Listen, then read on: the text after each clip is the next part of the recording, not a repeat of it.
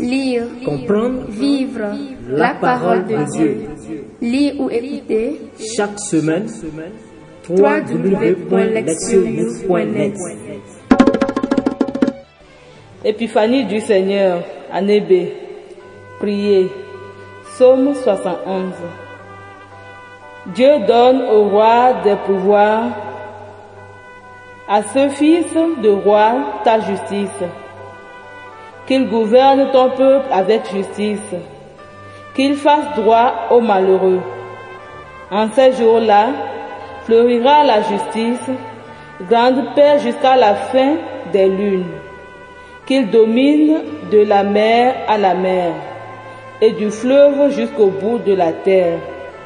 Les rois de Tarsis et des îles apporteront des présents. Les rois de Saba et de Séba feront leur offrande. Tous les rois se prosterneront devant lui. Tous les pays le serviront. Il délivrera le pauvre qui appelle et le malheureux sans recours. Il aura souci du faible et du pauvre, du pauvre dont il sauve la vie. Lire la parole. Première lecture. Isaïe 60, versets 1 à 6. Debout, Jérusalem resplendit. Elle est venue ta lumière et la gloire du Seigneur s'est levée sur toi. Voici que les ténèbres couvrent la terre et la nuée obscure couvre les peuples. Mais sur toi se lève le Seigneur, sur toi sa gloire apparaît. Les nations marcheront vers ta lumière et les rois vers la clarté de ton aurore. Lève les yeux alentour et regarde. Tous, ils se rassemblent, ils viennent vers toi. Tes fils reviennent de loin et tes filles sont portées sur la hanche. Alors tu verras, tu seras radieuse, ton cœur frémira et se dilatera. Les trésors d'au-delà des mers affleuront vers toi. Vers toi viendront les richesses des nations.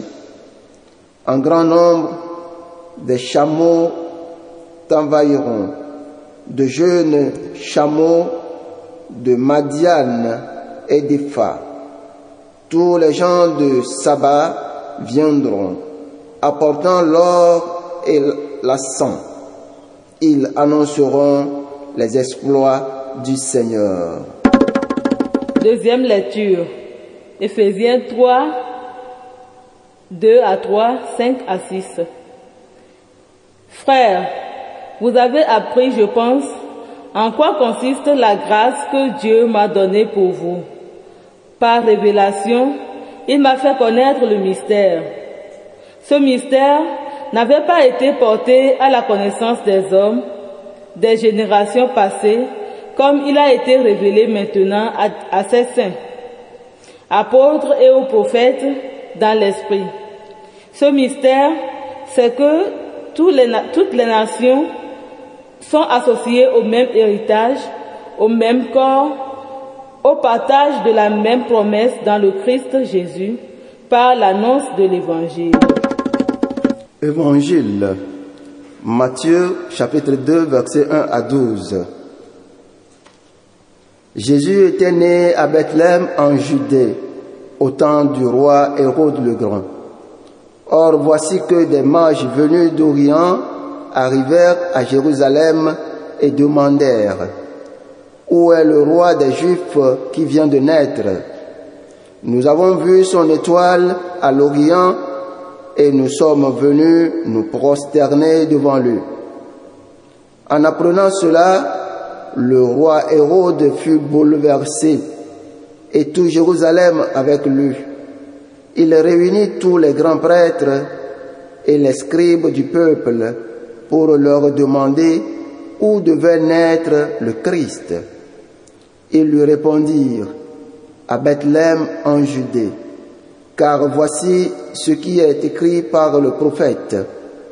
Et toi, Bethléem, terre de Juda, tu n'es certes pas le dernier parmi les chefs-lieux de Juda, car de toi sortira un chef qui sera le berger de mon peuple Israël. Alors Hérode convoqua les mages en secret pour leur faire préciser à quelle date l'étoile était apparue. Puis il les envoya à Bethléem en leur disant, Allez vous renseigner avec précision sur l'enfant, et quand vous l'aurez trouvé, venez me l'annoncer pour que j'aille moi aussi me prosterner devant lui. Après avoir entendu le roi, ils partirent. Et voici que l'étoile qu'ils avaient vue à l'Orient les précédait jusqu'à ce qu'elle vienne s'arrêter au-dessus de l'endroit où se trouvait l'enfant. Quand ils virent l'étoile, ils se réjouirent d'une très grande joie. Ils entrèrent dans la maison, ils virent l'enfant avec Marie sa mère et tomba à ses pieds, ils se prosternèrent devant lui. Ils ouvrirent leur coffret et lui offrirent leurs présents, de l'or, de l'encens et de la myrrhe. Mais avertis en songe de ne pas retourner chez Hérode, ils regagnèrent leur pays par un autre chemin. Entendre la parole. Le thème. Suivre la lumière. La fête de l'Épiphanie rend manifeste le désir que Dieu a de se révéler et d'être connu par tous les peuples. Le nom de cette célébration vient d'un terme grec qui signifie apparaître ou se montrer. Dieu fait connaître sa présence à tous les êtres humains à travers l'image de la lumière. Les thèmes de la lumière et de la révélation sont entrelacés tout au long de ce temps liturgique de Noël. La fête d'aujourd'hui conclut cette période festive avec ce message. L'accès à la lumière divine est offert à chacun, à chacune, et son rayonnement ne vient pas du palais de quelque roi terrestre, mais d'une simple maison de Bethléem où le Fils de Dieu est né. Cela étant, pour voir cette lumière et demeurer en elle, il est indispensable de se mettre en route pour aller à sa rencontre et de se laisser les ténèbres derrière soi. Dans la première lecture, le texte d'Isaïe rapporte la vision prophétique du futur pèlerinage des nations à Jérusalem, la cité que Dieu a choisie. Celle-ci, ainsi que ses habitants, sont conviés à se mettre debout et à resplendir d'une, à resplendir une exhortation qui suppose que Jérusalem et la nation tout entière gissaient à terre et étaient dans les ténèbres de la désolation après la tragédie de l'exil à Babylone. La lumière qui va les illuminer n'est autre que celle de Dieu lui-même qui, pour reprendre les mots du prophète, se lève sur elle, manifeste sa gloire. Cette promesse, selon laquelle le Seigneur apparaîtra et fera, et fera poindre sa lumière sur les Israélites, révèle que sa présence apportera la restauration et le salut à la nation opprimée. En outre, Isaïe proclame que cette lumière ne brillera pas uniquement pour les habitants de Jérusalem, mais aussi pour toute l'humanité, ce qui est lourd de signification. Le prophète présente une image imposante et globalisante du pèlerinage des habitants de la terre en ce lieu de salut, Jérusalem, affirmant que les nations marcheront vers sa lumière et les rois vers la clarté de son aurore. La cité, plongée dans l'éclat de la grâce divine, offrira un abri sûr pour tous ceux qui et toutes celles qui cherchent le salut dans leur propre situation de ténèbres. Confère Isaïe 60, verset 2. La vision d'Isaïe met également l'accent sur le, le périple entreprise par les peuples affirmant que les nations viendront de loin. Les étrangers, après avoir reconnu la présence divine dans la lumière qui rayonne de la cité, de la cité sainte, devront faire un effort pour l'atteindre et adorer le Seigneur en ce lieu. L'adoration est suggérée par l'image des caravanes venues de pays lointains qui s'approchent du Seigneur en apportant l'or et l'encens et se révélant prêtes à annoncer ses exploits.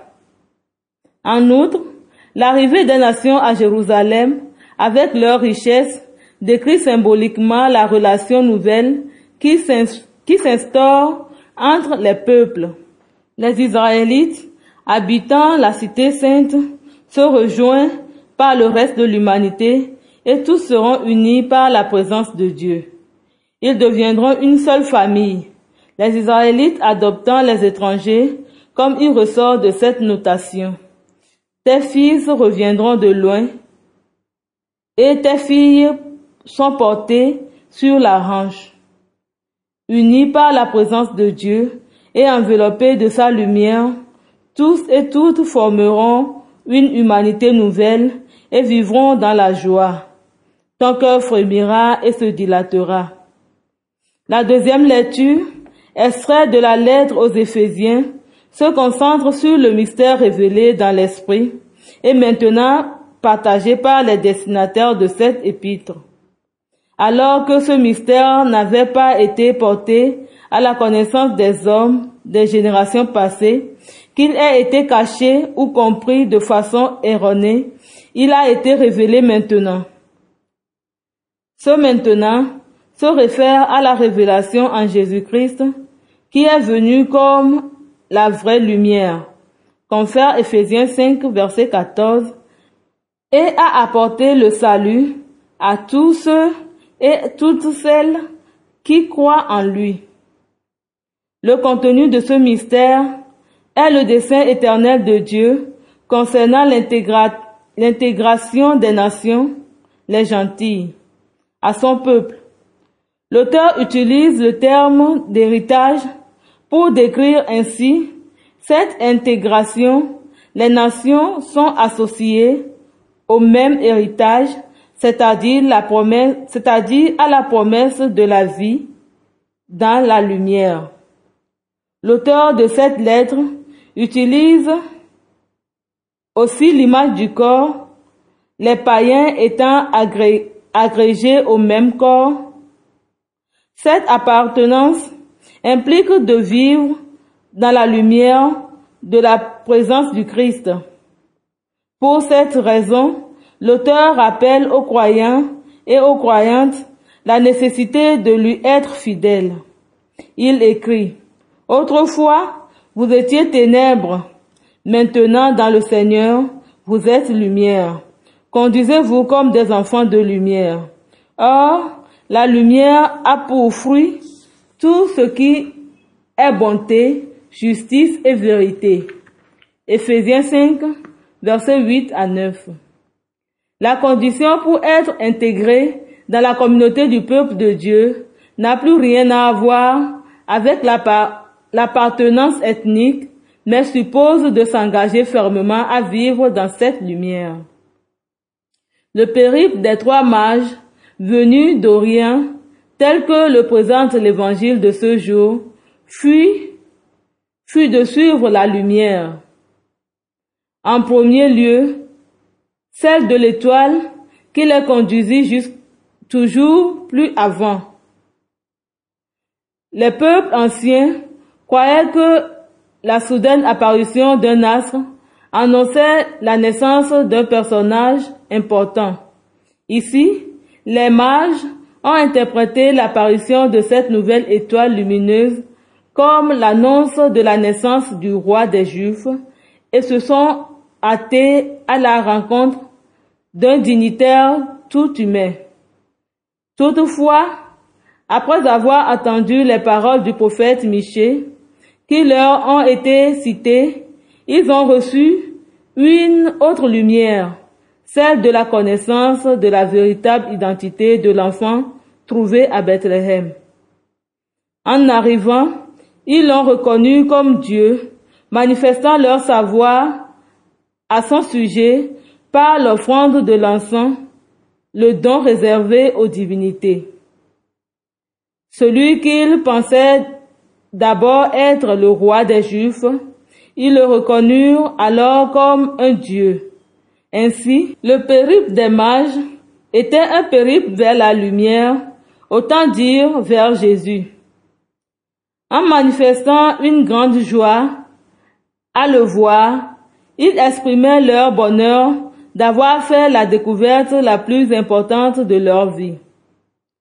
Le récit évangélique fait état également de la réaction opposée en présence de la lumière, celle du roi Hérode.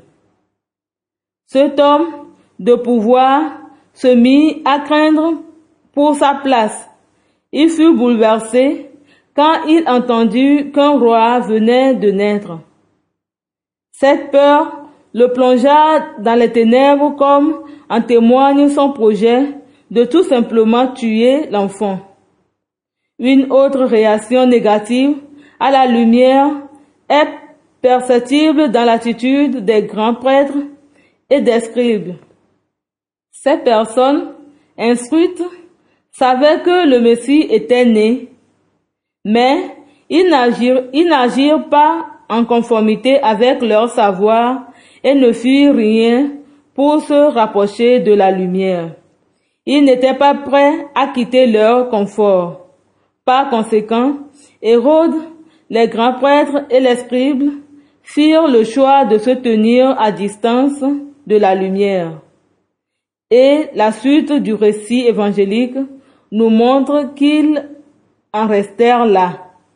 La liturgie d'aujourd'hui nous rappelle qu'il est nécessaire de répondre à la lumière présente dans le monde.